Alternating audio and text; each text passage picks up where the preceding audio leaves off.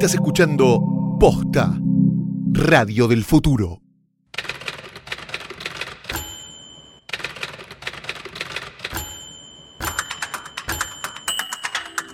Bienvenidos a un nuevo episodio de Letera 22, temporada 4, episodio 7.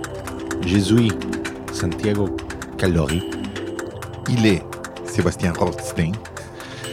Y este, en este episodio, el, eh, el número 7, como habíamos dicho, El cabalístico, el número el siete. cabalístico, estaba buscando Mira, exactamente esa este, definición. Justamente atacaremos Vamos a hablar del tal vez demonio. uno de los personajes más emblemáticos del cine de género, personaje.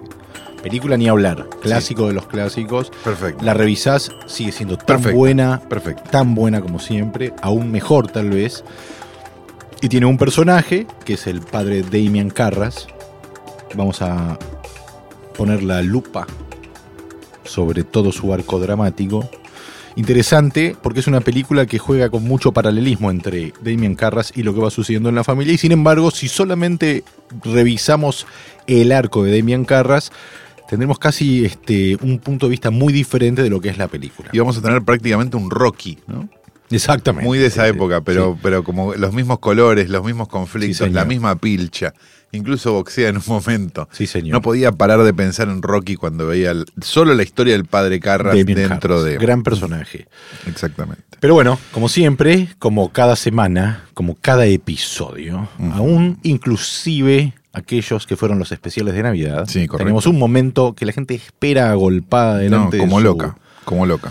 que es simplemente un repaso de lo que cada uno vio la última semana. Por lo tanto, la pregunta la hace Calori. ¿Qué viste esta semana, Rothstein? Esta semana vi una película nueva y una película bastante antigua, podríamos Oh. decir, del año 1990, ¿no? Bueno, sí, ya tiene como 70 años. Bueno, pero en dos años ya va a tener una serie en Netflix, la década del 90. Sí, ya ¿no? debe De tener. alguna forma, o ya, Ya debe debe haber, tener. se- seguramente. La película eh, de, de- que vi del 2018, La Noche de los 12 años, la película Ah, la uruguaya, película uruguaya. ¿Qué de tal Álvaro es? Bertner, muy, muy buena. eh, sobre todo porque mm, hay algo con ese- esa temática que la hace, que, que es una temática complicada poder traducirla tal vez en, en términos más cinematográficos, ¿no? Eh, y, y no caer en lo testimonial o en la denuncia más, más literal, ¿no? Como ejemplo de película que para mí está muy lograda, eh, apostando directamente a un género, Crónica de una fuga de Adrián Caetano. Claro, eso pensaba. Pero no solo por el género, sino porque también creo que se anima a presentar personajes un poco más ambiguos, no ambiguos, más vulnerables o más débiles, no tan heroicos por default, digamos. Bueno, ¿no? porque hasta Crónica de una fuga me parece que el testimonial argentino se ceñía un poco a las producciones de Aries, ¿no? Que eran como más didácticas, eran más una revista Villiquen de Sí, sí. La Noche de los Lápices, Sí, la revista tal vez Villiquen necesario. De una como- pesadilla. Sí, sí, sí. Necesario en su momento, seguro, porque no, porque no, tampoco la gente iba a saltar a ver, no sé, este, Crónica de una fuga de- de- ahí en ese momento. Pero que tampoco había, había una exploración de género ni Exacto, nada en no. ese tipo de, de, en el testimonial, digamos. En el testimonio, en, en- en las películas que son abiertamente sobre esa temática, ¿no? Exacto. Porque Tiempo de Revancha, la cual hemos eh, revisado, supongo, si mal no recuerdo, tem- 130 veces. temporada 2, le hemos dedicado un capítulo entero, un episodio entero. Y siempre vuelve igual. Y siempre vuelve como duro de matar. En este caso, en el caso de Crónica, Crónica de una fuga y en el caso de La noche de los 12 años, la temática no está escondida y sin embargo la película se para en otro lugar. En este caso, se para en, eh, en estos tres personajes que son los que atraviesan estas 12, o- 12 años de encierro y de, y de oscuridad. Una película eh, muy original en la forma de, en la forma de estar contada, eh, durísima, obviamente, pero no, o sea, esta es lo que hace, lo que la hace diferente. No es solamente dura o, o angustiante verla por la temática que toca, sino también porque, mm, porque logra construirlo de forma cinematográfica. O sea, este encierro que podría ser bastante eh, reiterativo o monótono, el contar la nada, tan difícil, tantas veces hecho, tan, tanto aburrido, Tantas veces hecho mal. tantas veces hecho mal, digo, contar la nada, mostrando la nada, pornografía en términos de literalidad, Sí, ¿no? sí, sí, es eso que se ve y nada más. En este caso, cada uno de los tres eh, personajes que están encerrados. Uno de ellos es el Pepe Mujica, ¿no? En, eh, es- está basado en una historia real. Eh, cada uno tiene su forma de atravesar estos 12 años y la película se permite la libertad de hasta de tener cierto humor, ¿no? Hay un momento donde ah, uno de estos tres quiere cagar, lo llevan a un baño y lo esposan como un caño en el techo y no llega. Y dice, "Mire, no puedo, no puedo hacerlo, necesitan soltarme la mano. Y como son estos eh, guerrilleros de la Tupamaro, que supuestamente son totalmente, este, eh, bueno, ultra peligrosos, ningún militar se anima a tomar la decisión de soltarle una mano para que pueda ir al baño tranquilo y van llamando a su superior en lo que parece ser casi un sketch de Mr. Show en un momento Claro. y se llena el baño como de 20 militares, ninguno pudiendo tomar ninguna decisión. Entonces tiene como momentos de humor, te diría que hasta inéditos y que, y que es totalmente comprensible en ese contexto poder tener esa libertad a modo de catarsis. ¿no? En ese sentido, una película muy sensorial, eh, sin ningún golpe bajo, digamos, eh, previsible, podríamos decir, ¿no? Como puede ser La Noche de los Lápices. que Claro, claro, mucho claro, que más era mucho más explícita sí. y hasta en un punto Y mucho más pornográfica. y mucho más pornográfica ¿no? y hasta en un punto eh, sí como con, con- con el efecto por delante de cualquier otra cosa tal vez no no digo ni bueno ni malo era como A mí, a mí esas películas lo, lo que me pasa en general es cuando las vi en su momento y después cuando las revisé como con la duda esta, me da como la sensación de que, eh, de que eran más parecidas a Ilsa, la loba de las SS, ¿no? Que a Claro. una película que quería efectivamente dejar un testimonio, ¿no? Como que usemos este pasado reciente para hacer algo como medio exploitation en el fondo, ¿no? Exacto, ¿no? exacto, Pasajero exacto. una pesadilla también, digo, aunque no sea el mismo tema, pero sí es testimonial. absolutamente sí, sí, sí. Eh, Me, me da esa sensación, este, como que son medio, son como, como son medio nazi exploitation en algún punto sin que lo sean, ¿no? Aunque bueno, casi lo son. Eh, luego de la experiencia de ver esta película, eh, recordé, no me acuerdo por qué, creo que porque vi el tráiler de la última película que dirigió Clint Eastwood, La Sí, Mula, sí. ¿no? que tiene pinta de un policial de los buenos o una de acción de las que ah, hay que ver en qué estado y... Sí, no, si es como la del tren, ¿Cuál era la del tren? la que hizo el año pasado. esa No, no, no, no, no, ya, ya, ya, esa, la, esa directamente ni No me sabes asomé, lo que es esa poronga. pero, pero la anterior que era Sally, que me pareció un telefilm abominable. Bueno, esta, es peor. Esta tiene, esta tiene, al menos promete un poco más, pero me acordé cuál fue la película que me hizo amar a Clint Eastwood durante muchos, muchos años. Y allí fui a verla nuevamente, que es Cazador Blanco Corazón Negro. Ah, sí. Una película, Gran película. total- hace mucho que, o sea, que no la, no, no la hablo en ningún lugar, digamos, ¿no? Con amigos, nadie como que quedó como... Se pasaba mucho en el cable. Yo me acuerdo que si tenías el cable medio mediados de los 90, Estaba HBO ahí. te la daba, pero cada cinco minutos. De hecho, yo la vi ahí. El tipo tenía como una obsesión con hacer esta película, eh, una película que cuenta la preproducción del rodaje de una película de John Huston, eh, caótica y, este, y hasta trágica en un punto. Eh, Warner le dice, ok, te vamos a dejar hacer tu Él bio... venía a decir Bird. Venía a ser Bird, pero el, el- el, eh, el estudio le dice, ok, va- vas a hacer tu película de John Huston, pero a cambio vas a ser un policial para nosotros. Y Wood dice, ok, hago de rookie, Claro. el principiante con Charlie Sheen y Estupenda a cambio, muy divertida, y a cambio hace Caso Blanco Corazón Negro.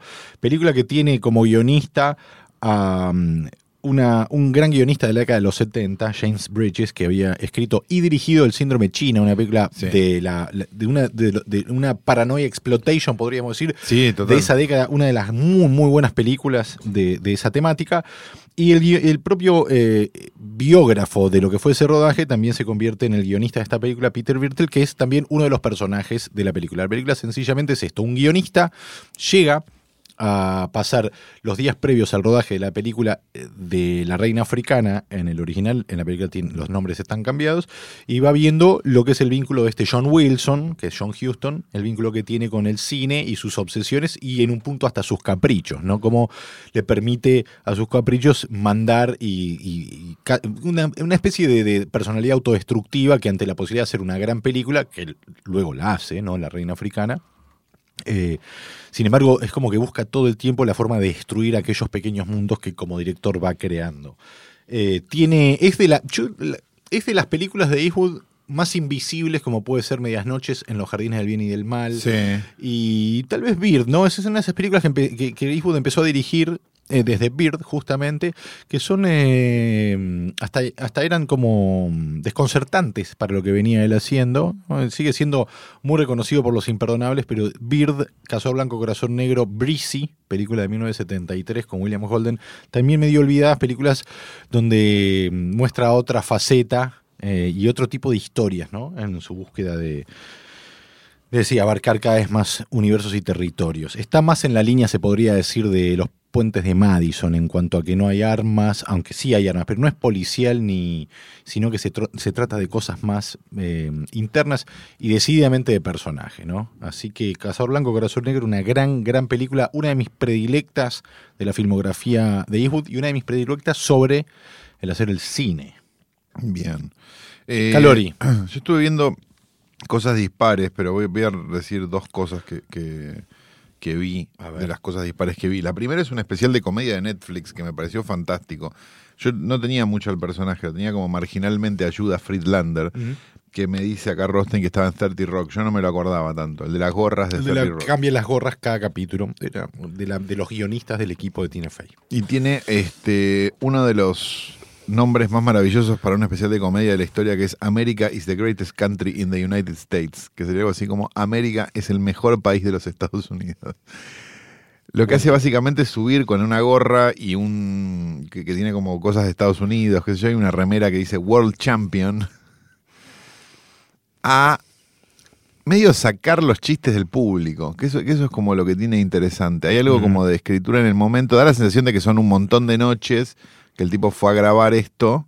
Está grabado muy a una cámara, pasa gente por adelante, o sea, tiene como una cosa medio como, como medio trash la, la forma del especial. No, eso, no son esos especiales de Netflix, digamos, como súper Producidos. en un claro. teatro y qué sé yo, sino es como más como una cosa, obviamente está producido, digo, pero, pero quiere dar la sensación de otra cosa. Y, mm, y lo que hace es preguntarle a la gente, ¿de qué país vinieron? Está en el Comedy Cellar, ¿viste? Entonces, ¿de qué país vinieron?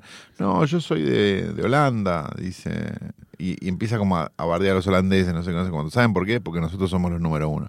Y ahí empieza después a contar desde el lugar del, como si estuviera bueno, todas las cosas que en general se le achacan a los yanquis, como la obesidad, este, el fascismo, no sé, como un montón de cosas. Él las ve como, como, como cosas buenas, digamos, la cantidad de homicidios por año es porque tenemos mejor puntería que ustedes. Digo, tiene como, tiene como ese sentido del humor que a mí por lo menos me da mucha risa. Sí. Es como, como medio deadpan, ¿viste? Como, como un tipo que Sí, medio sí, que no, no sé qué. Medio como Cacho Garay. Sí, él viene- Cacho Garay es el que es, como- es ese tipo de humor, sí. Y, mm, y la verdad que me, me- me- hizo reír mucho por momentos. Uno de los mucho. pioneros en el stand-up Deadpan, Steven Wright, Sí, más conocido como la voz de la radio de perros de la calle. claro. Un tipo que solo hacía one-liners, uno atrás de otro, con un tempo muy pausado. Y eh, Deadpan, no se ría nunca. Y tenía como, tal vez ya lo hemos mencionado alguna vez porque es muy genio, porque en eh, los, los one-liners tienen algo de haiku también, Sí. ¿no? Como tienen como es un tiro al blanco, punto. Y el tipo tiene una seguidilla que son extraordinarios, como por ejemplo, una vez compré agua en polvo y no sabía en qué diluirla. Eh, cosas así. Y tira así. Y, y bueno, en- y a veces también hay algo en, el, en la comedia y en el humor que funciona por acumulación, ¿no? Un chiste es bueno, los siguientes construyen el próximo gran remate. Exacto. Bueno, él, él usa un remate durante todo el show que es number one.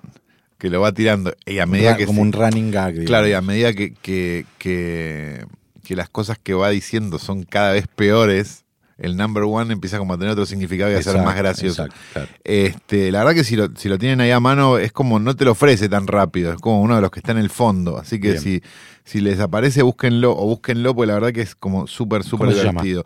Judah Friedlander, America is the greatest country in the United States. América es el mejor país de los Estados Unidos. Muy bien. Y otra cosa que vi con bastante decepción, yo la verdad que no me acordaba haber visto Oleana de David Mamet. No, no sé, No parece pa- que se no me había pasa pasado. nada, negro. Y ¿Es la, la, de, verdad, es la de William Macy? la de William Macy, la estudiante, sí, La- eh, la- de la 1994. obra de- la obra de teatro Obra de filmada. teatro filmada, pero, pero, pero a un nivel ya de obra de teatro filmada que ya no... no de- obra de teatro filmada es, es como ser, ser buenos con esta película. Eh, la tuve que, creo que a los 50 minutos dije, no, esto yo no, no puedo seguir no puedo seguir los 40 que faltan. Sí, sí, sí. sí. No aguanto más y la apagué. Es Algo esa- que me, que me puso mal, pero la verdad es que yo no, no recordaba haber visto esta película. Yo recuerdo haber visto, ahí, 40 viste, yo y dije, recuerdo haber bueno. visto 40 minutos justamente y ser intolerable.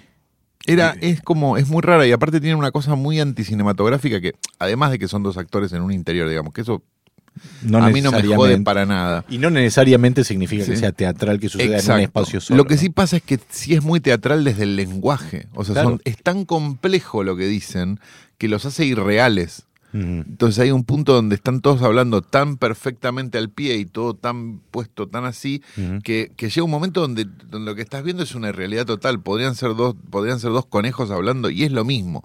Clarísimo. Entonces, claro. eh, la verdad que me- me- me- me- me- lo primero que me expulsó fue eso. No, no porque no pueda hablar complicado, sí puedo hablar complicado, pero no pretendo que mis películas hablen No, no, no, complicado. no, no, claro, por supuesto. Hay un subgénero espantoso de cine, que es el teatro filmado, como es este Sí. caso, o como por ejemplo mm, eh, Agosto, la versión Claro. cinematográfica de Agosto, Sí, que total. es imposible de ver, eh, porque eso tampoco, o sea, porque por ejemplo The Big Chill de Lawrence Kasdan, Sí. Sin embargo uno no tiene la sensación de estar viendo una obra de teatro filmada, tiene otra construcción de espacio, de conflictos, otro tipo de diálogos, pero Agosto tienen algo de... El teatro decía Wells que a veces tiene que ser más literal porque los personajes dicen lo que piensan. Pero Agosto no está dirigida también por el, por el, por el autor de Agosto. No me parece acuerdo. que sí. El autor de Agosto es el mismo que escribió Killer Show, Claro. Tracy pero- Letts. Sí, claro, pero Tracy Letts. la actor de un capítulo de Seinfeld. Y actor de Winner Dog, de, Winner Dog y de House of Cards de también. House of Cards sea, también. No, es, es bárbaro. Gran personaje. No, sí. Tracy Letts es bárbaro, Sí, sí, sí. porque pero, pero cuando agarra un director que, que le da pelota, pues digo, si, lo- si te la agarra William Friedkin, mira qué cosa, justo terminamos hablando No, de esto. claro. Bárbaro. Pero sí, este, no, John Wells dirigió este o- Agosto. Pero se ve que era muy respetuoso de la obra de Tracy Letts porque no le tocó una coma. No, no, no. Y eso es un problema. Mamet, este, en el caso de Oleana, está dirigiendo su propia obra de teatro también. Entonces Sí. hay algo que. Hay algo en, en- en las películas de Mamet en general, aún aquellas que tienen supuestamente más dinamismo, tienen ciertas formas que remiten a algo más teatral. Eh, creo que tiene que ver con que son en definitiva películas que se podrían resolver con plano contra plano. ¿Se entiende? Sí, claro. Sí, claro. Friedkin, que ha hecho obras de teatro, filmó películas basadas en obras de teatro, como Los chicos de la banda, Killer Show, Bug, Sí. tienen, eh, tiene otra forma. Su lenguaje, por naturaleza, es más cinematográfico, como queda muy evidenciado en El Exorcista, de la cual, en breve, empezaremos a exorcizar. El padre Damian Carras Sí. tiene una madre, Sí. ¿no? Que está muy enferma. Sí. Una madre griega. Una madre griega, exactamente. se enoja, le habla en griego. Exactamente. Pobre hombre, tiene, en su cara tiene escrita la tragedia, dice Chris McNeil, la protagonista, la madre protagónica del Exorcista, película del año 1973, dirigida por William Friedkin, uno de los grandes de la década del 70, escrita por William Peter Blatty, también autor de la novela. Sí. Cuenta Friedkin Es buenísima la historia de esa. que cuando conoció a Blatty fue, eh, a- en realidad había acudido a, a una reunión con Blake Edwards, que le quería ofrecer dirigir una película de Perry Mason Sí. para televisión. Friedkin lee el guion, va a la reunión con eh, Blake Edwards, le dice, este guion es una mierda. Es el rejunte de tal capítulo con tal otro capítulo. Blake Edwards lo manda a cagar y Friedkin se va sin el trabajo, ¿no? Conseguido. Lo corre alguien, se presenta, mi nombre es William Peter Blatty, viste que en la oficina había eh, un espejo, bueno, yo estaba del otro lado viendo la reunión, yo soy el que escribió el guion. Y Friedkin dice, bueno, discúlpame este, si fui, no, no, no, tenés razón, y la verdad que valoro que hayas dicho la verdad, y le explica por qué Blake Edwards la quería hacer. Años después, ese simple hecho de la honestidad con la cual se expresó William Friedkin, hace que Blatty termine un manuscrito de su próxima novela, que iba a ser El Exorcista, y se la manda. Y le dice, lete esto. Y Friedkin dice, tenía un, rato en el hotel donde estaba, me senté, tenía una buena vista, me puse a leer y no pude parar y antes de terminar lo llamé a Blatty y le dije, ¿qué es esta locura que me mandaste? Blatty dice, quiero que la dirijas vos. En el medio pasan otros directores y demás, sin embargo Friedkin cuando se estrena Contactó en Francia, los productores dicen, ah, no, está bien, hagámosla con Friedkin. Porque Friedkin venía de un costado más documental hasta, hasta Contacto en Francia. Venía como Exacto. a dirigir documentales medio extraños y demás. Y películas más pequeñas y más independientes como Los chicos de la banda. Claro, exacto. este, y, Contacto en Francia lo, lo- lo posiciona un poco como un director que podía di- dirigir algo que tuviera un montón de acción también. Exacto. En la masterclass que dio en Cana hace dos o tres años. en Friedkin, Cana la dio. En sí. Cana. Está, contó que- Álvarez y William Friedkin en el con- penal. contó que eh, tenía en eh, el cámara de Contacto en Francia era uno que había estado, que había filmado la revolución cubana en las filas del Che Guevara. Y que Friedkin le dijo, bueno, ahora vamos a hacer tal escena, Popeye Doll sale por acá, entra por acá, etcétera. El cámara le dijo, bueno, decime bien bien por dónde se van a mover. Le dijo, vos el Che te dijo por dónde iban a ir a atacar la sierra. Y esa fue la respuesta que le dio. Así que bueno, filmá lo que, captá lo que tengas que captar, confío en tu instinto. Ni hablar lo que es Contacto en Francia, que es otra obra maestra. Otra obra maestra, sí. Bien, y entra al exorcista, ¿no? Un tipo, eh, Friedkin se no se considera un católico, pero sí cree en las enseñanzas de Jesús. Esto él lo aclara. Tanto como para hacer ese documental de mierda en Netflix. No lo vi, todos dicen Oh, que es muy una espantoso. Este, él, eh, él, judío, sin embargo, hace esta película que no tiene tanto que ver con el cristianismo, o, sino con la fe. No, y, Y- con la idea de que quizás hay una iglesia que hace estas cosas, ¿no? Que, Sí, que no es muy católica tiene- Mm. la visión tampoco porque en realidad la iglesia, viste, como que tiene debajo de la alfombra el tema en general de los, Sí. de los exorcismos, esas cosas. Yo igual que, sí, puede ser que eso después a él le haya quedado como una obsesión, de hecho hace este documental que mencionaste recién, pero yo creo que lo que Y une voy a a todos... volver los- a mencionar que es chotísimo. sí. ¿Cómo se llama? Eh, The Friedkin- Devil and, Mother, and Father Amos. Ok. Eh, de todas formas, las, los dos personajes o protagónicos que serían la madre y la hija, McNeil y Reagan, y eh, el padre de Demian Carras, lo- y, y Merrin, que es otro personaje que entra, Sí. arranca la película y entra mucho más tarde, ya sería casi en, el- en la, en la mitad del segundo Sobre el acto. final, sí. Eh, todos comparten lo- una misma temática que tiene que ver con la fe y las creencias, ¿no? Eh, pero bueno, vamos a- a- a Pero, pero, pero me parece que todos tienen una postura distinta frente a ellas. Digamos, me parece que la, que la madre, por ejemplo, tiende a creer en el momento en que necesita creer. De hecho, no cree al No final cree- en nada de lo que pasó. Exacto. Y cree que la hija no recuerda y no cree nada. Exacto. Y eso se demuestra que no es así al fin en uno de los últimos planos de la película. Después también me parece que este Carras está en una crisis de fe también durante gran parte de la película Sí, o sí. mismo hasta que se le hasta que finalmente se le da la misión o por lo menos pide que se le dé la misión y los, lo unen con el padre Merrin, digamos, me parece que hay como, como una gran crisis de, de, mm, por, por varios motivos, digamos. Primero por su vida personal, Exacto. que está como complicada, pues como un hijo único prácticamente, o, o bueno, tiene el, el- el pariente Un el- tío, el, sí. tío ese que, no, que no, no es muy de fiar, y una madre muy grande viviendo en Nueva York, Este, y él estando en Georgetown, eh, que es eh, eh, Virginia, no es... eh, Lejos. no, no es lejos, no es tan lejos igual. Es, creo un que él tren. dice una hora de Claro, es un tren. es- Georgetown creo que es cerca de Washington DC. o sea, que es como bastante cerca de Nueva York en general. Pero sí, estás a dos horas de tren, ponele. Eh, con lo cual él no puede darle la atención a la madre que él querría darle. Entonces, Exacto. sumado a eso, tiene como, me parece que también el personaje, esto lo marcan varias veces y que me parece que es interesante, está como sobreescolarizado para, para, para la iglesia. Sí, Porque pero él es un psiquiatra en realidad. Sí, sí, sí, pero eso- O sea, él es un cura que terminó estudiando psiquiatría y una serie de cosas. Entonces actúa como psiquiatra del resto de los curas o de, o de cosas Exacto, que tienen que ver con eso. Y eso también lo convierte en un tipo como mucho más preparado que, que incluso sus jefes. Eso es lo interesante que Friedkin elija a este personaje como protagonista, que no es un tipo decididamente de la fe, sino un tipo que como cura también tiene entre sus capacidades eh, el poder, entre comillas, de la psiquiatría y el psicoanálisis, ¿no es cierto? La primera vez que vemos a Demian Carras es en el rodaje de una película que está protagonizando eh, McNeil, ¿no? Sí. que es Ellen Burstyn. Ellen Burstyn. En, creo, el primer papel de madre conflictuada. Ah, sí, puede papel ser, que claro, repitió claro. hasta la- por la, toda Sí, la señor. eternidad después, ¿no? Eh, eh, en Requiem Carras por, por un mi- sueño, por ejemplo. Bueno, sí, en Alicia ya no vive aquí también. también. Eh, Carras está viendo el rodaje y medio que nos lo presenta como un cura como con cierto aire de Un curita cholulismo. piola, un curita piola, que un ríe- farinelo. Que se ríe, claro, que se ríe cuando McNeil hace algún chiste. Sin embargo, en el medio del rodaje él se va y en cuanto deja de ver como esa especie de puesta en escena, justamente, como que su expresión de cambia, su, eh, tono trágico se hace más presente, y mientras se va, todo lo que se dice en el. eh, todos los diálogos de la película que se está filmando parecieran estar dirigidos a él, ¿no? De, hecho, destaqué uno que dice: si quieren hacer un cambio, tiene que ser dentro del sistema. Eh, y él se está yendo, y es como que esas palabras este, no, no es que hacen un efecto sobre él, sino sobre uno que lo está viendo, una vez que después se pone a pensar cómo empiezan a funcionar los diferentes elementos.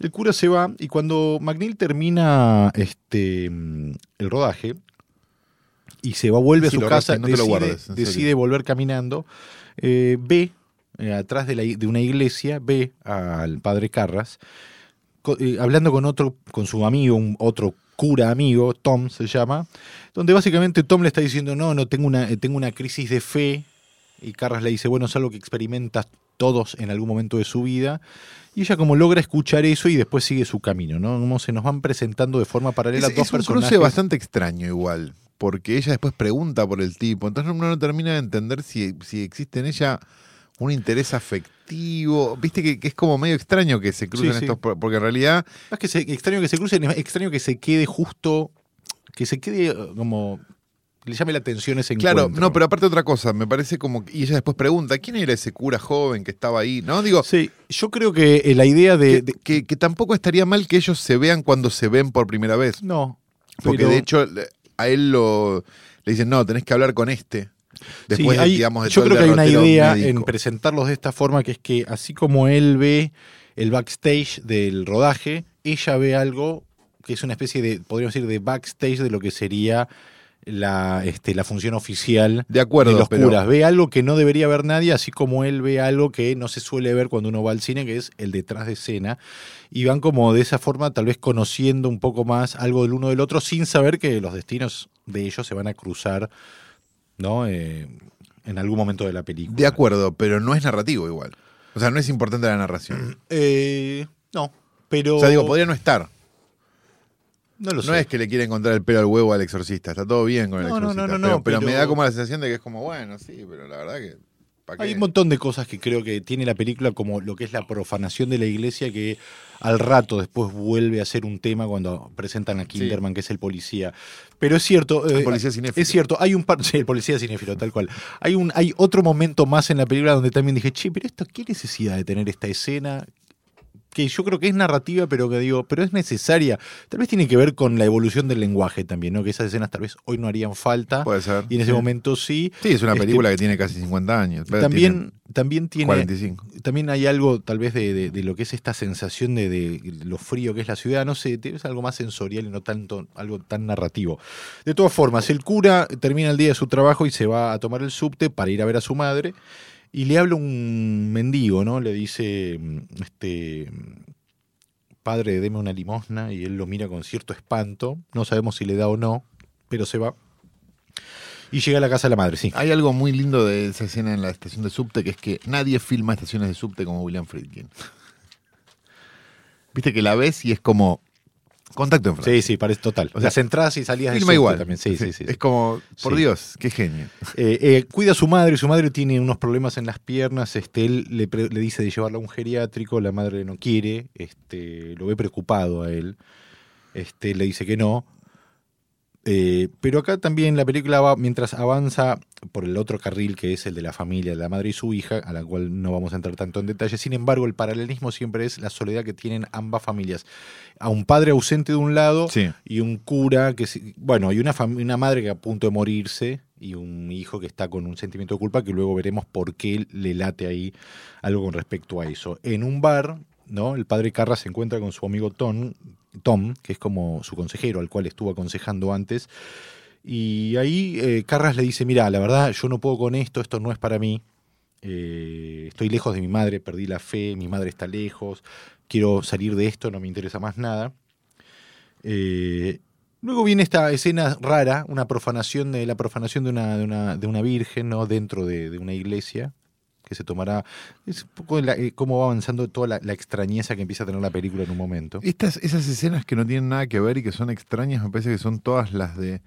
A mí me, me jugaría a decir que son las escenas de, de, de Blatty un poco. Porque cuando vos ves Exorcista 3, Ujú. que es la que él hizo porque quería hacer Legion, Sí, sí. eh, son todas escenas así. Sí, son más, más como- charlas filosóficas. Claro, digamos, ¿qué es ¿no? lo que pasa acá? Sí, ¿Por sí, qué? sí, sí. Que, no tiene lógica. La madre de, de Carras colapsa este, por un edema en una pierna, que es la que le estaba cuidando, y el tío se toma la libertad de este, Ponerla en un psiquiátrico. ponerla en un psiquiátrico. Dami- eh, Demian la va a ver a la madre, Carras la va a ver a la madre, la madre le dice, ¿por qué me estás, me estás haciendo esto? ¿Por qué me haces esto? Que es como el cliché tal vez que nace ahí, ¿no? ¿Por qué me haces esto? Dimi, le dice. Una frase que será repetida adelante. Exacto. Y el tío le dice como la clave creo que es de esta pérdida de fe que tiene este Carras. Le dice, si hubiese seguido psiquiatría, estaríamos viviendo en un lugar mucho más cómodo y tu madre estaría mejor atendida. Como que le ataca también en este momento de debilidad de fe que tiene Carras, también el tío le dice, mira, tu fe, tu este eh, tu, tu fe no nos está llevando a ningún lugar y esta es la crisis que está teniendo él. Mi madre está a punto de morirse, tal vez su, su crisis de fe tiene que ver con que está por quedar huérfano justamente y eh, Bueno, es un pelotudo grande también. está grande, bueno, Sí. pero es un tipo que tiene una vocación y que está en seria crisis con esa vocación. O sea, un tipo que está dejando de creer y al cual ahora va a cometer un error con respecto al cuidado de su madre, que va a ser medio la clave para todo lo que sigue de la película, ¿no es cierto? Cuando Carras le dice a tío, ¿por qué la trajiste a este psiquiátrico? El tío le dice, ¿qué querés que pague un lugar privado? No tenemos un mango. La madre muere fuera de campo, o sea, se habla de que murió la Sí. madre cuando McNeil le pre- pregunta a Tom, este cura que está ahí rondando la familia, le dice, che, este cura que vi que tiene, le dice así, este, de aspecto trágico, dice, casi como una sentencia, ¿no? También. Eh, y ahí dejan bien en claro quién es este padre Carras, consultor psiquiátrico, pero también es un cura, ¿no es cierto? Eh, el Tom va a ver a Carras. Carras está borracho y se culpa por haber dejado a la madre en ese psiquiátrico, en todo caso por no haber abandonado los hábitos o, o los votos, o no sé cuál los le hábitos, toca, los hábitos. los hábitos. Creo, Este, los votos. No, los votos, los votos son los curas. Bueno, no sé, no eh, se importa la- un carajo. di- Digamos así, no dejó la sotana a tiempo. Claro, Podemos contar el chiste de la sotana al final de este episodio. no lo recuerdo. Este, Maru Sotana. Tom, Tom eh, lo, lo encuentra a Carras extremadamente borracho, Sí. Este, lo, lo acuesta, lo cuida y lo deja. Y Carras tiene un sueño que es, para mí, para- me encantan esos sueños que son realmente oníricos y sensoriales, donde hay una sucesión de imágenes de cosas que ya venimos viendo en la película, que es la medalla, una Sí. medalla que encuentra el padre Merrin en el prólogo de la película, podríamos decir, un perro negro, pero básicamente lo más espeluznante de- del sueño es que él sueña que está de un lado de la calle, la madre sale de un subte, le habla, él no la puede escuchar, en el medio de ese, de ese no diálogo Aparece un rostro. aparece el rostro de- del demonio, podríamos decir, Sí. y la madre que ahora baja por el subte y él no puede evitar que se vaya, ¿no? La película juega también eh, visualmente con un montón de cosas. Por ejemplo, esas monjas que caminan, que se les vuela la sotana. Exacto, sí, sí, sí. sí. Bueno, se llama- el hábito es en realidad. el hábito, sí, sí. Eh, co- que son como muy fantasmales. Sí. Digo, tiene, tiene esas cosas todo el tiempo. Bueno, mismo el, el el mendigo que le pega la luz del subte. Sí, sí, sí, sí. Ese, sí, el que le pide la limosna Exacto. y él eh, aparentemente. Hay como un montón de esas imágenes que están como dispersas en la película, que serían como, como imágenes mucho más casuales, digamos, de bueno, esos planos que se hacen de la calle, Sí, ¿viste? sí, sí, Como sí, en sí, sí. cualquier película. Pero que en este caso tienen como un montón de significado que van como cocinando ese tuco que va a pasar después. Carras cada vez que da una misa tiene dos o tres momentos donde este, Fredkin se toma, lo- se toma eh, unos minutos para mostrarlo haciendo una misa, eh, hablando y predicando, se podría decir. Eh, perdón a todos los que conozcan más de, de esta terminología, es todo con respeto. Sí, somos Eh, un judío y un ateo. Sí, un agnóstico. Este, y el Ateo. judío es usted, aparte. Sí, claro. Eh, Carras, eh, todo lo que dice en las misas siempre pareciera estar dirigido a él, como antes era en el rodaje, ¿no? A la vez para divertirnos un poco, ¿no? El rodaje y la misa como puestas en escenas para unos espectadores, ¿no? Etcétera, etcétera. Eh, y aparece Kinderman, ¿no? Que es el policía, eh, un personaje muy secundario, Sí. pero buen El personaje. Paco y manija de esta película. El Kinderman es el, eh, un, un policía muy cinéfilo que eh, aborda a Carras diciéndole, mire, usted se enteró de la muerte de Burke. Burke es el, el director de la película que se estaba filmando en el comienzo de esta película, que se quedó cuidando a Reagan y el tipo misteriosamente abrió la ventana, se tiró por la ventana y un apareció. Jean-François Casanovas mágico. y, apareció el- con la cabeza Dada eh, vuelta. dada vuelta. Entonces Kinderman cayendo dice- por unas escaleras al costado de la casa. Que son las escaleras las del escaleras. exorcista hoy por hoy. Quien vaya a Georgetown me dijeron que están las escaleras del exorcista, que es como una cosa Eh, la escena, turística. sí. L- la escena donde Kinderman conoce a Carras, eh, Kinderman se siente en una platea, Carras está entrenando, eh, porque Carras también entrena boxeo, es un tipo que antes era boxeador y devino en cura y en este Y consultor psiquiátrico. Sí. Eh, Kinderman es, es una escena Como donde también es, es una escena donde también Kinderman aprovecha para pasar en limpio en, qué estado está la investigación y, y ordenar un poco toda la información que hay dando vueltas. Por un lado le dice tenemos la profanación de la iglesia, que ya lo vimos en una escena.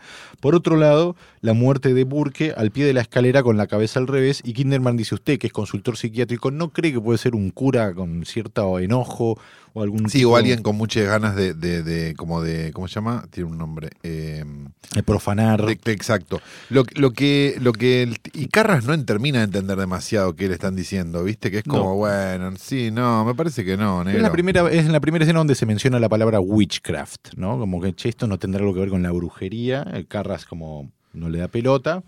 Y en este momento, cuando el policía ya empieza a unir estos dos caminos, que serían este, la profanación y la muerte de este personaje, es donde ya eh, lo que, todo lo que está sucediendo en la casa de esta familia ha llevado a la madre McNeil, a la madre de Reagan, a eh, decirle a Tom, che, lo que está pasando con mi hija, no hay ningún médico que me pueda, perdón, luego de hacer todos los estudios que le hacen a la hija y no encontrar absolutamente nadie, descartar eh, internarla en un psiquiátrico, Sí. ¿no? otro paralelismo con la madre de Carras, el propio médico le dice, mira, hay una opción que es el exorcismo. Y se lo dice medio riéndose Fíjate. como, fíjate, pero nosotros te diríamos que la internes. Pero bueno, tenés una opción más a ver qué onda. Y ella que está desesperada, porque ya tiene, ha, sido golpeada por su, hi- por su hija y hay, una tra- hay tragedias alrededor de ella rodeándola. Y la hija obviamente está con eh, evidentes síntomas de que algo está pasando. Porque de hecho le dicen son espasmos y ella le dice, no, no, la cama se movía, no hay ningún espasmo. Bueno, finalmente es como la madre da con Carras. Eh, Cadras, este, Carras le dice, bueno, mire, un exorcismo, siendo él psiquiatra, por supuesto, lo primero que hace es descartar esa opción, Sí. ya que tiene más que ver con las creencias, ¿no? Que con eh, la ciencia, podríamos decir, ¿no? La ciencia de- de- de- como la psiquiatría. Sí, de hecho, ella le dice algo así como: Pide Vengo de hablar con un montón de psiquiatras y usted me está mandando a hablar o de vuelta con estos psiquiatras. Ellos me que- mandan a hablar con usted y usted me manda a hablar con ellos. Y él viendo un poco. Él le dice, perdón, él le dice, bueno, ¿puedo ir a verla ahora? Eh, como, y ella le dice, ¿cómo qué? Como psiquiatra. No, quiero que la vea como cura, le dice ella. Y ahí, me- en un pase magistral entre, en, en- en los diálogos, esa crisis de fe que está teniendo Carras, la madre, McNeil, le exige en un punto que se convierta en algo que él quiere dejar de ser en pos de tratar de ver qué está sucediendo o avanzar sobre lo que está pasando con la hija. Hay algo que me parece que está bueno también, que es esta idea de, que mm, de que ella- él, de alguna manera, hay, hay otro paralelo más, me parece, que es como esa idea de que lo que él no pudo hacer por su madre, lo va a hacer por esta madre. Porque él, después de hablar con la chica y todo, digamos, me parece que, lo, lo que la actitud que tiene es muy proactiva. Digo, va a hablar con su superior para decirle, mire, me parece que acá hay un exorcismo. Sí, pero yo creo que tiene, eh, es- tiene que, yo creo que hay dos caminos que va atravesando Carras, que uno es exactamente lo que está diciendo vos, y otra cosa es lo que él empieza a ver reflejado en Reagan, que se vincula directamente a su madre. Digamos, Reagan sabemos que está poseída, y entre las cosas que hace esta posesión es adoptar la voz de la madre de Carras y hablarlo directamente. Cuando Carras le dice a, a McNeil, quiero ir a conocer a tu hija y va, Reagan, eh, o el demonio, podríamos decir, a través de Reagan, le dice, soy el diablo. O sea, todo lo que hace el diablo es evidenciar su existencia, a la que Carras va a seguir negando un poco más, Sí. como buen camino del héroe que va a ser, ¿no? Eh, entre las cosas que el diablo a través de Reagan hace cuando se encuentra por primera vez con Carras, es eh, repetir la frase que le dijo el pordiosero cuando le pidió la limosna, repetir la frase que le dijo la madre cuando se murió, le vomita, Sí. ¿no? También le dice soy el diablo y está atada Reagan en este momento y Carras le dice, bueno, si sos el diablo, este, hace desaparecer las, las sogas que te atan. Y le dice, sería una demostración muy vulgar de mi poder, le dice. es una gran respuesta. Casi, parecería una respuesta casi del guionista al espectador que diga, a ver si es el diablo que te saque la... Y es el guionista respondiendo a través del personaje, pero de forma muy invisible tal vez. Bueno, Carras y McNeil eh, discuten la, teoría del exorcismo Carras, que le tiró agua supuesta agua bendita al cuerpo de este, Reagan y reaccionó como tal, le dice, mira, hay una serie de cosas que hay que cumplir y que se tienen que cumplir para que sea eh, tomado como a esto hay que exorcizarlo. Una de ellas es que reaccione de forma así medio violenta cuando uno le tira agua bendita. Y yo le tiré agua de la canilla y reaccionó. O sea que eso jugaría en contra, le dice, a pesar de todo lo otro que se evidenció. Él está pensando de forma como desde una institución y no desde un lugar de la fe, digamos, ¿no? Porque si tiene con la fe, el tipo diría, bueno, está bien, creo en lo que veo. De hecho, cuando se despide de McNeil, le, le dice, che, ¿sabía tu hija que mi madre había muerto? Y la madre dice, mira, no. Y eso es lo que él se queda pensando, como, bueno, entonces si no sabía, acá está pasando otra cosa. A Carras lo sigue Kinderman, ¿no? que es como el tipo que nunca va a entender nada de lo que está pasando, básicamente. Correcto. Eh, Carras de vuelta esta otra misa donde dice cosas este, de vuelta apuntadas hacia él y es básicamente empieza a preparar ahora de forma mucho más este, veloz lo que va a ser el, tobogán final de este gran personaje que es Porque el padre digamos Carras. una cosa también que es importante a nivel estructura. La película está mucho tiempo armando la situación. Sí. O Todo lo que es el exorcismo son los últimos 35 minutos Exacto. de película. Y, y de hecho, la decisión del exorcismo llega recién a la hora y pico de Sí, sí, película. sí, O sea, claro. hasta ahí hay dudas, hay psiquiatras, hay médicos, hay montones de cosas, pero no hay nada este, objetivamente que, que tenga que ver con esto. Que me parece súper interesante. Es digo, casi el primer acto de todas las películas de exorcismo que se hicieron después. Seguro. Está todo en ese comienzo Sí, claro. que es despejemos todas las dudas de, para que esto realmente sea un exorcismo. Seguro. Pero hay algo, este, digo, muy, muy raro, porque si uno lo, lo piensa un segundo, es como, bueno, pero ¿qué es lo que. O sea, vine a ver una película que se llama El Exorcista. Está bien, tiene un par de cositas, tiene la muerte al principio. La, Eran, otra- otras épocas. No, pero digo, pero también me parece que hay algo de. de mm, ¿Cómo se llama? De. de mm, de sembrar estas, estas cosas de las que nos quejábamos hace un rato, digo, como el, viste, la, la- eso, que me parece que tiene que ver con, con eso justamente, o sea, con, con la idea de que, bueno, esto va a llegar dentro de mucho tiempo, entonces capaz que lo que tenemos que hacer son estas tres cosas como para que más o menos... Es que ¿no? yo creo que tiene que ver, sí, creo que tiene que ver con la construcción que necesita la película, pa- porque es, es realista la película, no es una película de terror como hoy uno diría, eh, El Exorcista es de terror, es de terror, por Sí. supuesto, pero hace en un punto lo mismo que hace Joe Dante con Gremlins 1, se toma media hora Sí, para presentar los personajes y que vos te importen los Es personajes a- en vez de ir eh, arrancar en el segundo acto, digamos. O, o sea, se puede hacer, no decimos que no, pero es una forma que tal vez quedó un poco arcaica hoy. Sí, sí, sí, sí, sí. Eh, ver en el cine El Exorcista donde te tomás 30 minutos de repente para tener el primer gran golpe de efecto si fuiste a ver una película de terror, hoy cuando ves El Conjuro tenés eh, sustos y golpes de efecto cada 5 minutos porque es Porque básicamente... si no se te va la gente. también, bueno, mismo claro. It Sí. de Muschietti tiene también esa Es mucho más, sí, es mucho más rápida que la anterior, sí, claro. Carras eh, decide ir y grabar, tener un encuentro nuevo con Reagan y grabarla. Y porque entre las cosas que Reagan o que el demonio tiene que evidenciar para que sea calificado como exor- para, para que sea, se haga un exorcismo, está, entre otras cosas, Hablar en lenguas, claro. Él la graba, este, mm, ella habla, este, ha- habla en lo que pareciera ser en diferentes idiomas. De hecho, cuando, ha- cuando habla este mm, usando la voz de la madre, le habla en griego también. Exacto. Y habla en una forma que él no termina de Exacto. entender qué idioma es. Cuando vuelve a escuchar la grabación. Con un este, amigo, el amigo le dice, es inglés al es revés. inglés al revés. Y Dan vuelta a la grabación y escuchan este Escuchan. Bueno, eh, una serie de cosas y escuchan Déjenme entrar, déjenme salir, la voy a matar. Y Merrin, Merrin. Merrin, repite Merrin. el nombre Merrin, Claro. cuidado con, el, con, el- con Merrin. Este, y sobre la panza, ¿no? Este, Help. no, perdón, la- lo llaman en ese momento y le dicen, che, vení que está pasando algo terrible, va a la casa y la ve a Regan atado en la cama y se le escribe en la panza, ayúdenme. Sí. Bueno, Carras dice, bueno, ok. Listo, está bien. sí, Bueno, acá hay un quilombo. Ok, Sí, me la- sí. o sea, tengo que ir a hablar. Sí. Va a hablar y acá viene todo lo que Capaz es- que no es clonazepam. Eh, claro. Va a hablar con un alto funcionario eh, y le dice, cumple con las condiciones. El alto funcionario le dice, tal vez hay que hablar con Merrin. Y ahí, justamente, viene otra escena que yo te diría, che, esta escena, ¿qué onda? Que es cuando le va- lo van a buscar a Merrin. Es un plano de un bosque, Merrin camina, llega Sí. alguien le dice, Le da una carta. le da una carta. Sí. Y yo digo, a un tipo que lo presentaste en el prólogo de forma tan imponente, presentarlo, te diría que es casi un plano que podría estar en una película de Berman y no sé Sí. si es hasta un homenaje, porque digamos que los. O en una de Franchella vieja, si le entregan la carta y se lo escucha decir a Merrin, la concha de la loca. Claro, claro. sí. Pero hay algo de, de, most- eh, de ese de elegir, bueno, a ver cómo le llega la notificación a Merrin, que obviamente se preocupa, porque Sí. hay algo que él descubrió en la primera escena que se va a cerrar aquí.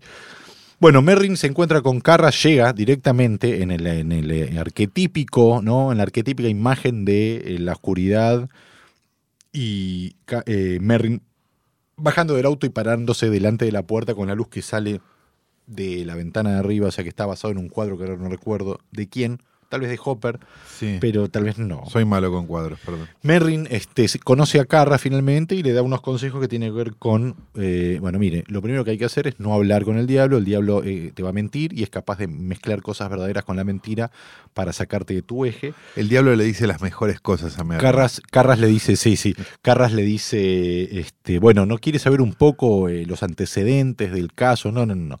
Acá lo único que hay que hacer es ir, entrar, leer, tenga el agua bendita, vaya, busque tal cosa en, lo que- en tal lugar, etcétera. Y, Carras, le medio dice, de Carras, le. Carras le dice, pero tiene, déjeme que le diga, tiene tres personalidades. Y Merlin dice, no, solo tiene una. Como, es como que resume el diablo. Eh, y es cierto, porque ahí Carras pasa a ser bien pasivo. El che pibe, de golpe. Es como sí, pasa sí. a ser un espectador más de que, que tiene que ver con parte de su proceso de, bueno, a ver, me voy a sentar a ser testigo de lo que necesito ver para empezar a creer, para poder hacerme cargo de resolver este gran conflicto, este, que es básicamente volver a creer, básicamente, ¿no? Este, todas las manifestaciones que hace eh, Reagan cuando lo tiene Merrin enfrente son Espectacular. espectaculares. Tu vieja chupa pija en el infierno. Exactamente. Sí, son son las, las mejores frases del mundo. Le- bueno, le tira con cosas ultra super Le sexuales. tira con de todo. Le tira sí, sí, con le de tira todo, con de sí, todo, señor. de. Eh, A un nivel, pero programa de la tarde. En el medio, obviamente, el diablo percibe que eh, acá la persona vulnerable es Carras es Jorgito Porcel, es Jorgito Porcel cuando, cuando está enojado. Cuando está enojado que Monty le dice, no, Jorgito, no, Jorgito, eso no lo cuente, Jorgito. Provoca a Carras dice- eh, diciéndole cosas como dejaste morir a tu madre y Carras Sí. le responde. Este, y la cosa se pone muy intensa en este primer encuentro entre Carras, Merrin y el diablo. Eh, se toman un break, ¿no? Porque están agotados. Fernet, sí. Y es un gran momento porque Carras queda aterrado con lo que vio, con la- toda la demostración de poder que hace el diablo a través de Reagan. Y es un momento muy extraño porque es casi que los separa, ¿no? Los sienta a Merrin y a Carras en diferentes partes de la escalera y por cómo está filmado ese momento, los separa casi preanunciando que va a quedar Carras solo en la Sí. historia. Eh, Merrin va al baño. Descubrimos que Merrin está tan aterrado como Carras porque da la sensación que no lo va a poder vencer. De hecho, se toma una pastilla que le vimos tomar al comienzo de la Sí. película, cuando encuentra, digamos, el origen de este demonio. Le El tiembla Pazuzu. el Pazuzu, exactamente, le tiemblan las manos y demás. Y es el momento donde Carras aprovecha para entrar solo, le, le- le seca la- el sudor a, a Reagan, pero de repente alucina que es la madre. Y ve a la madre sola en la cama, y la madre le empieza a reclamar, ¿por qué me dejaste morir? ¿Por qué me dejaste solas? Y Carras empieza a tener una ida y vuelta con la madre, y Merrin llega a tiempo y lo saca, le dice, déjame a mí solo. Y Carras, este, en, eh, Carras se va, Merrin entra. Y tiene un momento Carras donde está solo, baja, se sienta, en, eh, se sienta, viene la madre ¿no? de Reagan, le dice, che, se terminó, y él dice, no, todavía no. Y Carras dice, bueno, voy a entrar, voy a seguir, y cuando entra encuentra a Merrin muerto. A Reagan, este, como. Es genial, porque es muy sutil la sensación de que Reagan, a- el demonio, en realidad está como sobrando la muerte de Merrin, ¿no? De como su gran antagonista, porque está como suelta, sentada con displicencia, casi como con, con cierta vanidad en, en- en- en su actitud. Y, cuando ve la muerte de Merrin, este hombre supuestamente tan bondadoso, ¿no? Es como que Carras finalmente explota lo que viene conteniendo durante toda la película. Explota porque podríamos decir que vuelve a creer, ve la muerte de Merrin, la ve, a- ve que y dice acá lo único que queda es que, o sea, la fe en la fuerza le queda, la agarra a Reagan y la empieza, le empieza a gritar, poseeme a mí, Claro. metete dentro mío, mientras en paralelo llega Kinderman, ¿no? obviamente sí, para no entender nunca más nada, Sí. y obviamente el demonio lo posee, ¿no? A, a Carras, que podemos entender que Carras es poseído porque vuelve a creer, porque hay un momento donde en las discusiones eclesiásticas se dice, mire, la posesión depende de la creencia. Si uno cree que está poseído, está, Está poseído, poseído. y si no, no. Por lo tanto, todos, como decíamos al comienzo, todo se reduce simplemente a una cuestión de fe, a cuestión de si él va a, cre- si él va a creer que tiene, si él puede aceptar, podríamos hasta llevarlo a un terreno mucho más metafórico, una vez que él acepte su, su maldad, ¿no? O, o la parte donde él no se ocupó como debería, bueno, va a ser poseído por el diablo, por lo tanto va a creer en Dios, por lo tanto va a salvar a Reagan y por lo tanto va a tener el poder de sacrificarse, que es lo que termina haciendo, una vez que es poseído, evitando que esa posesión mate a Reagan, se tira por la misma ventana por la que creemos que se tiró el director, el cual, el cual murió, cae rodando, muere. Exacto. Eh, Tom le da a su amigo cura La extrema la unción. extrema unción. Y ese es el arco completo de un hombre que para volver a creer tuvo que morir, básicamente. La figura del padre Carras, interpretado por Jason Miller, primera vez que actuaba en la historia del cine. Y murió muy joven también. Murió joven, pero llegó a hacer varias Cayó por una películas. escalera. Claro. Y llegó a ser de el padre Carras muchos años después, casi 20 años después, creo, eh, en El Exorcista 3, película que dirigió William Peter Blatty, Sí. que era, como dijimos en algún momento, Que recomendamos como una rareza. una gran rareza con una gran muerte en un momento Sí. muy buena. Y un gran jumpscare. Enorme jumpscare. enorme jumpscare y, Y nada más. y una de las últimas actuaciones de George. Scott muy También, extraña, es una película sí. muy rara, eh, muy despareja, no del todo lograda, pero al día de hoy tal vez es rescatable. Y después en un epílogo lo que notamos es que ella habla con este padre Tom. Este, Ella, y la madre. La madre, exacto. Y le dice, ella no se acuerda nada, no sé qué, no sé cuánto. Y queda claro que ella se acuerda todo. Al, Este, ver, al ver al padre Tom, es como que hay un plano de la de, de- de- ¿cómo se llama? Esto que llevan, lo blanquito. el- no me acuerdo, no sé el nombre. ¿no? El coso el, coso ese, blanco, sí, el la, coso la vainilla blanco. esa. y ella como que lo besa y la madre, McNeil, le da a Tom la medalla este, que era De Merrin. de Merrin. Le dice, creo que esto tiene que ver usted, una medalla que Merrin había encontrado en, en Irak, En. Irak, donde empieza la película. Eh, y a todo esto, este, bueno, después Tom se encuentra con el policía cinéfilo que finalmente consigue pareja para ir al cine, ¿no? Que era su mayor preocupación. Exactamente. O sea que hay algo que la muerte, la creencia, podríamos decir, la creencia, volver a creer eh, de Carras, genera también una cantidad de cambios alrededor de los personajes que luego quedan en la película y que nos da la sensación de que para adelante, bueno, este policía que no tenía con quién ir al cine va a ir con un cura amigo y el cura amigo encontrará consuelo en este policía. Eh, Padre Carras, bueno, uno para mí uno de los grandes, grandes personajes de Friedkin, podría decir.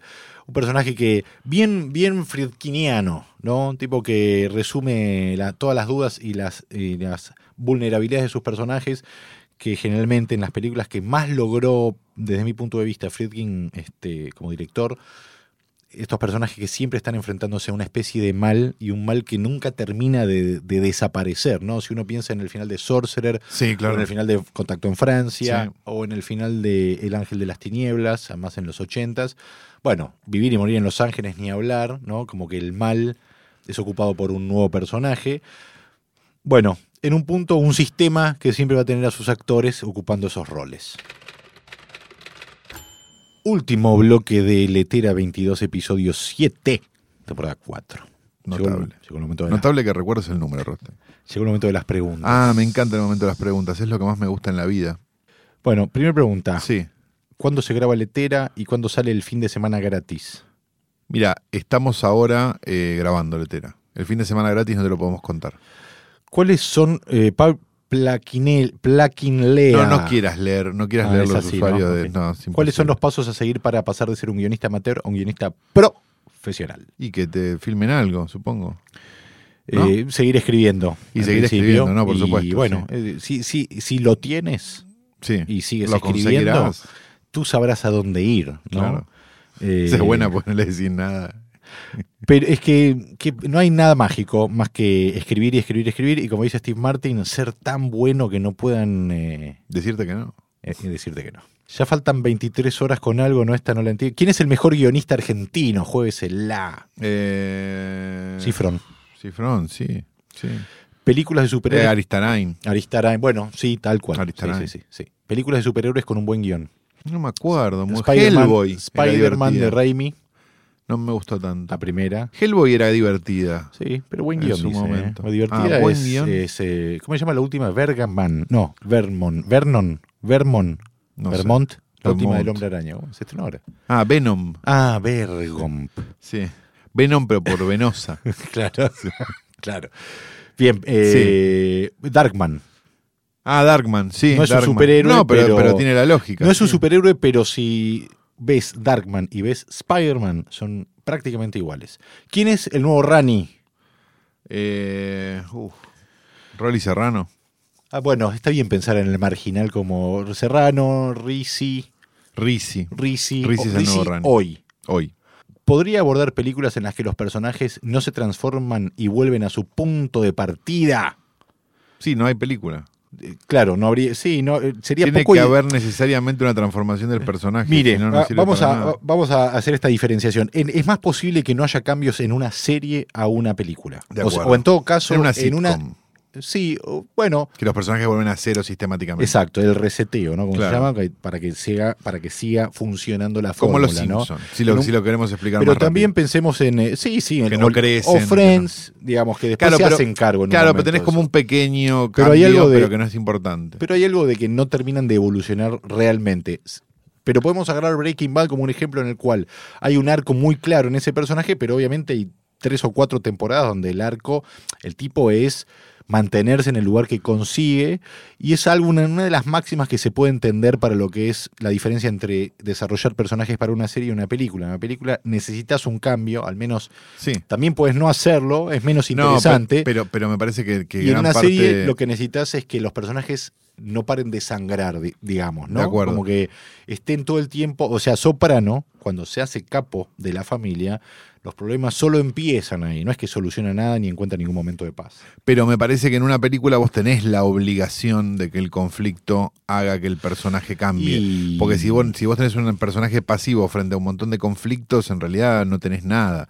Tenés acciones, Yo diría pero que no tenés nada. O sea, tenés más algo más parecido a Rápido y Furioso, digamos, que a una película. y aún así tienen sus cambios, ¿no? Más allá Sí, de uno forma. murió. sí. Pero sí, pero igual eh, como ejercicio, amigo que hizo la pregunta, Sí. Eh, piense usted, una película donde no cambie nada, ¿qué tiene de interesante? Sería, ¿Qué sería lo interesante de contar de un personaje donde empieza y termina de la misma forma, salvo, como dice el Zen, que antes de entender el Zen, las montañas son montañas y los valles son valles, en el proceso, los valles son montañas y las montañas son valles, y al final, las montañas vuelven a ser montañas y los valles vuelven a ser valles. Es impresionante. Pero me da la sensación de que es una de esas preguntas que, que se hace casi cualquier persona que está empezando con esto, que es como, Que "¿Y no sea- tengo que hacer tres actos. Que no ¿Y sea para qué?". justificar la vagancia, amigo. Claro, ¿eh? exacto. Yo voy a hacer más de dos plot points. No, no haces más de dos plot points. No, si sos un, se puede.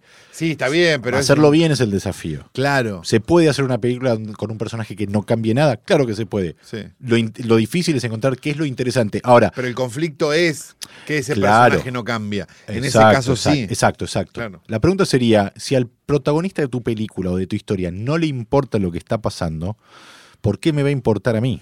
Correcto. ¿Hay alguna página con guiones de cine disponibles? Hay un montón. Hay un montón. Le- le- déjeme que le recomiende... Scriptorama sigue existiendo. Scriptorama. Igual si uno pone en el Google guiones de películas en inglés, ¿no? Scripts. Sí, o pones directamente O el nombre de la el nombre de la película, screenplay, eh, PDF, Sí. la mitad de las veces te sale. Hay un momento próximo a los Oscars, empiezan a filtrar, empiezan más que a filtrarse, largan los guiones de las películas que se empiezan a postular para ser nominadas como mejor guion o, o adaptado, y a veces también aparecen ahí los guiones de películas, de mejor película y extranjera. hay varios grupos de Reddit también de, guionistas exacto. de que se pasan guiones. Hay un montón. De hecho, acá hemos leído, a veces logramos traer algún guion de las escenas que hablamos o de los personajes que hablamos, como hicimos con Relatos Salvajes. O sea que es conseguible, es conseguible. Última, Sí. ¿dónde se puede ver la flor? La en flor, Lugones sigue estando, Claro, no sé creo si que sigue. ¿cómo no? Sí, la No. están dando en este momento, amigo. Ah, claro, porque empezó ayer. Eh, no, pero hablando en, hablando en serio y dejando de lado los chistes que hace Rothstein sobre el cine de arte, que a mí me duelen mucho, eh, estaba en la Lugones. Lo que pasa es que para cuando esto salga, probablemente no esté más. Esté por terminar. Sí, la película, ¿no? Claro. Bien, estas han sido las preguntas eh, que llegaron a Letera 22, como cada maldita episodio, no semana. Pero antes de irnos, Rothstein, Sí, ¿qué el momento más deseado por un guionista, que es cuando Mm. le llega el dinero. Cuando va a la página de Argentores a ver si se le liquidó algo de saldo, esa internacional que le están debiendo desde 2009, va a cuenta corriente, pero antes de tocar en cuenta corriente, tiene que ver la cara de un actor, de una actriz, pero generalmente de un actor o una actriz, a veces de algún productor, nunca de un guionista, que les dice, Pocas veces. nunca, Mínimas. nunca. Una. ¿Cuándo? Nunca. El de- sí, la única vez que hay un guionista era el dueño de Argentores. Oiga. Y, era, y es, el direct- es el guionista de Son de 10. A mí que el guionista de Son de 10 me diga lo que tengo que hacer, la verdad, me da mucha tristeza. 60 puntos de rating. Un actor necesita una buena historia, necesita a un autor, dice Silvina Bosco. Tiene actriz. razón. Lo que Argentores necesita es un guionista en la página principal. Un diseñador, un montón de cosas. Un montón de cosas, sí. Y un sistema bueno para liquidar la guita, para no tardar 10 años en liquidar algo. Tiene lo correcto ahí, señor. Letera 22, episodio 7, Damian Carras, El Exorcista, Friedkin, temporada 4, todo mezclado. Él, Estás muy encendido, Rosta. él muy fue, encendido. él fue Santiago Calori. Él podría ser Sebastián Roth.